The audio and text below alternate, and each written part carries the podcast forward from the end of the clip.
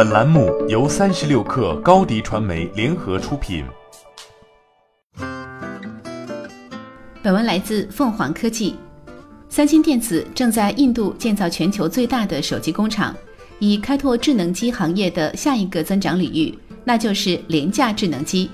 在与苹果公司缠斗长达十年，争夺世界上最富有的消费者后，三星现在寻求抵挡中国公司的进攻，试图主导廉价手机市场。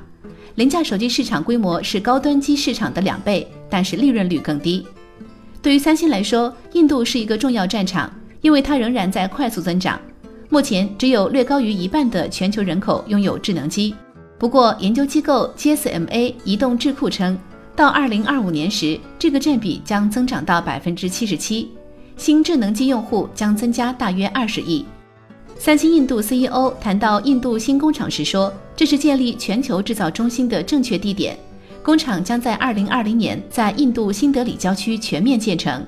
新工厂最终将每年生产一点二亿部手机，大约占据全球手机产量的十三分之一，大约百分之三十的手机将被出口。”三星移动高管相信。印度市场将是公司在其他新兴市场成功与否的关键。三星需要捍卫印度市场，以证明公司手机能够与小米集团、OPPO、华为等中国公司的更廉价手机竞争。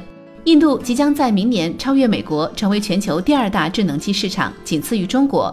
目前只有百分之二十二的印度人拥有智能机。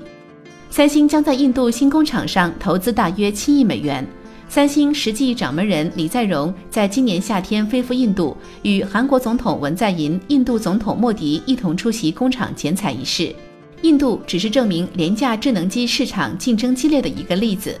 有研究公司分析师表示，全球智能机市场已经饱和，但是新兴市场仍在增长，争夺下一个十亿消费者的重要性超过了高端市场。欢迎下载三十六课 APP，一网打尽商业大事件与科技新鲜事儿。欢迎添加克星电台微信号，微信搜索“克星电台”的全拼，加入我们的社群，一起交流成长。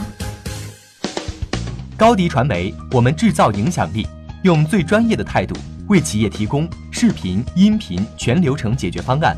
商务合作，请关注公众号“高迪传媒”。